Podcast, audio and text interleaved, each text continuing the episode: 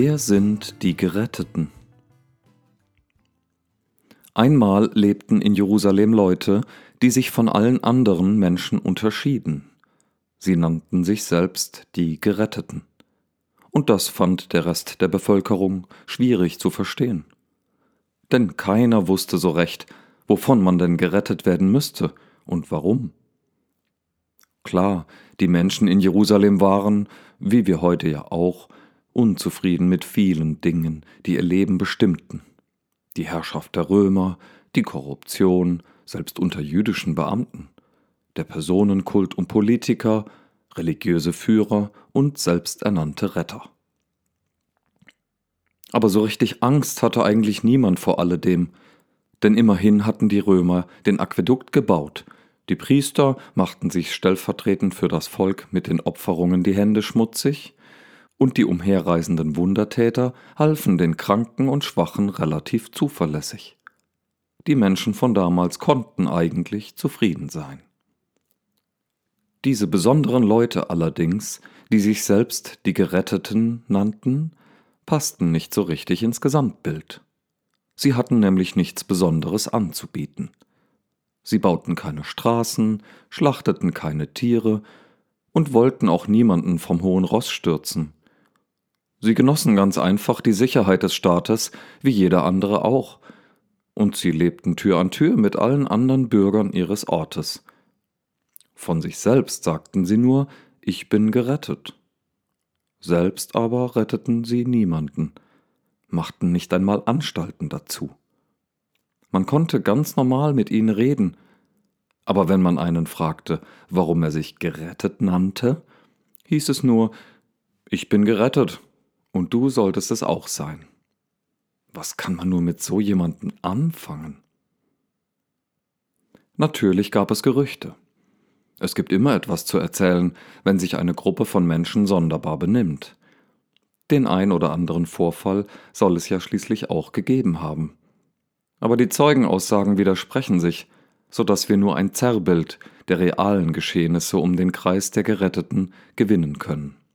Zum Beispiel gibt es letztlich keine Gewähr dafür, ob am jüdischen Erntedankfest irgendwann vor fast 2000 Jahren tatsächlich Zungen kleiner Flämmchen vom Himmel gefallen und die Anführer der Geretteten wie kleine Wolkensäulen begleitet haben, wie damals bei Mose in der Wüste. Zeitzeugen halten die Möglichkeit, dass die Straßenprediger von damals schlicht und einfach betrunken waren, immer noch für möglich. Auch gibt es keine genauen Angaben darüber, wie viele Menschen tatsächlich zu der Gruppe der Geretteten gehört haben, da sie weder ein Erkennungszeichen noch ein Programm oder Konzept öffentlich vertraten.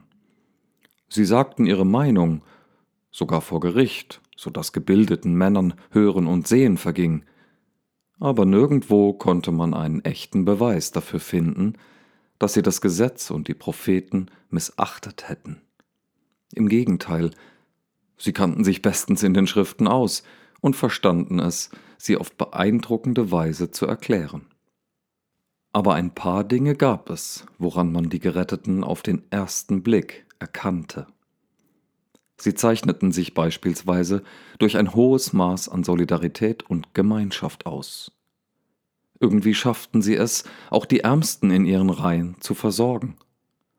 Man kann ja nie sagen, was Freundschaft wirklich ausmacht, aber diese Truppe lebte ihre Gemeinschaft in einer Art und Weise, die wirklich vorbildlich war. Sie respektierten ihre Lehrer, bedachten Arbeiter mit gerechtem Lohn, nahmen einander nichts weg, nicht mal das Essen, und distanzierten sich nicht von der Gesellschaft, abgesehen von den Ritualen, die sie regelmäßig miteinander praktizierten, weil sie sie in keinem anderen Gottesdienst vorfanden. So heißt es auch, dass sie beim Essen ein besonderes Gebet gesprochen haben, so ähnlich wie beim jährlichen Passafest, nur eben jedes Mal, wenn die Geretteten an einem Tisch beieinander saßen, was eigentlich ständig der Fall war. Es gab also nichts, was sie für den Rest der Bevölkerung ernsthaft gefährlich machte.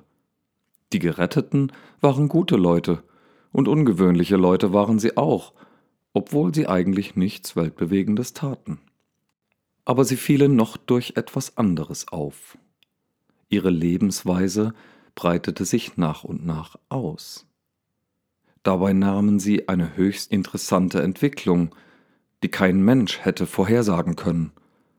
Es war nämlich so, dass die Zahl der Geretteten in Jerusalem zunächst sprunghaft in die Höhe schoss, um nicht lange danach gegen Null zu sinken. Fast hätte man sie für ein typisches Phänomen unserer Zeit halten können, wie man es in den Medien und auf dem schier unübersichtlichen Markt der Möglichkeiten zu sehen bekommt. Gestern unbekannt, heute weltberühmt und morgen schon wieder vergessen. Weil sie aber rechtzeitig angefangen hatten, ihre Lebensweise in alle Welt zu tragen, wurde aus dem potenziellen Strohfeuer ein intensives Lauffeuer, das die ganze Welt umspannt. Heute gibt es fast überall auf der Welt Gerettete. Sie leben mitten in der Gesellschaft, ganz normal, Tür an Tür mit ihren Nachbarn. Hin und wieder geschieht es, dass einzelne oder ganze Gruppen von Leuten gerettet werden. Meistens wissen sie gar nicht, wie ihnen geschieht.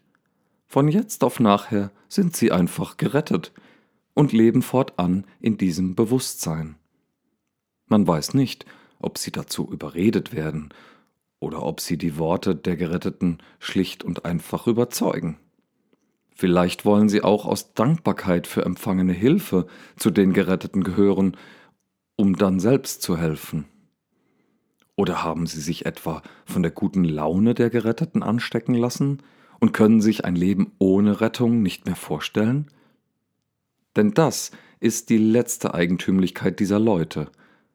Obwohl sie selbst keine Verbesserung der Gesellschaft in irgendeiner Weise verkünden, gehen sie doch miteinander so um, als wäre jeder Einzelne es wert, gerettet zu werden. Nicht weil er oder sie es nötig hätte, sondern weil es das Beste ist, was einem geschehen kann, gerettet zu sein. Das war Wer sind die Geretteten? Erzählt von Daniel Meisinger. Inspiriert von Apostelgeschichte, zweites Kapitel, die Verse 42 bis 47.